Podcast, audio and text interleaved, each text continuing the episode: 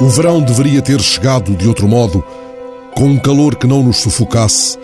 com súbitas brisas que não cuspissem fogo tão medonho sobre as criaturas e sombras que não toldassem de negro os céus, atordoando as aves e o voo do olhar. O verão das aldeias deveria ser, para os que as procuram idos das cidades e do seu tumulto, um remanso à beira de levadas e de açudes, como no poema de Gomes Leal, eu gosto das aldeias sossegadas com seu aspecto calmo e pastoril.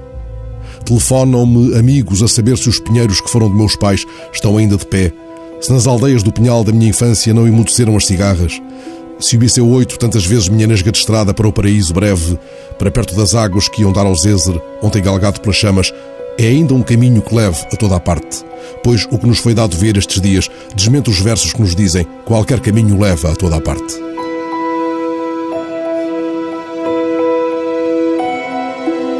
Nossa própria viagem é viajante estrada, observa o poeta, mas vede o que a ave drone traz do alto, no fio pavoroso de 236, a geometria improvável do pinhal agonizante, suas copas nuas, seus mastros de cinza, seus ramos de árvore como braços erguidos em prece desesperada. Vede aquele homem que chora em Nudeirinho, e aquele outro de Pobrais, que perdeu um terço dos vizinhos, e ainda aquele outro que noite dentro leva a repórter ao mirador de São Macário e mostra no escuro o tropel do fogo chegando à roda. Quando eu era criança, a roda era um dos nomes da minha cantilena de aldeias nas voltas da estrada que nos levava ao mais fundo do verão. Roda, Casal da Madalena, Sernache, do Bom Jardim. O Zézer já transposto, um fogo crescia na pele e era tão forte como o que na brande da cera ardia e pedia água e figos e amoras nos silvados.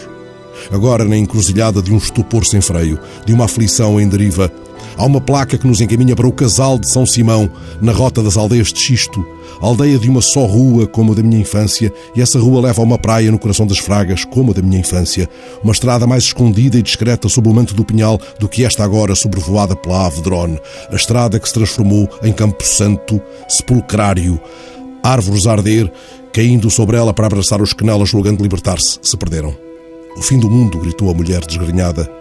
E um repórter disse onde estava, em poesia, aldeia cercada pelas chamas. Para além da curva da estrada, talvez haja um poço e talvez um castelo e talvez apenas a continuação da estrada. Como no poema, não sei, nem pergunto.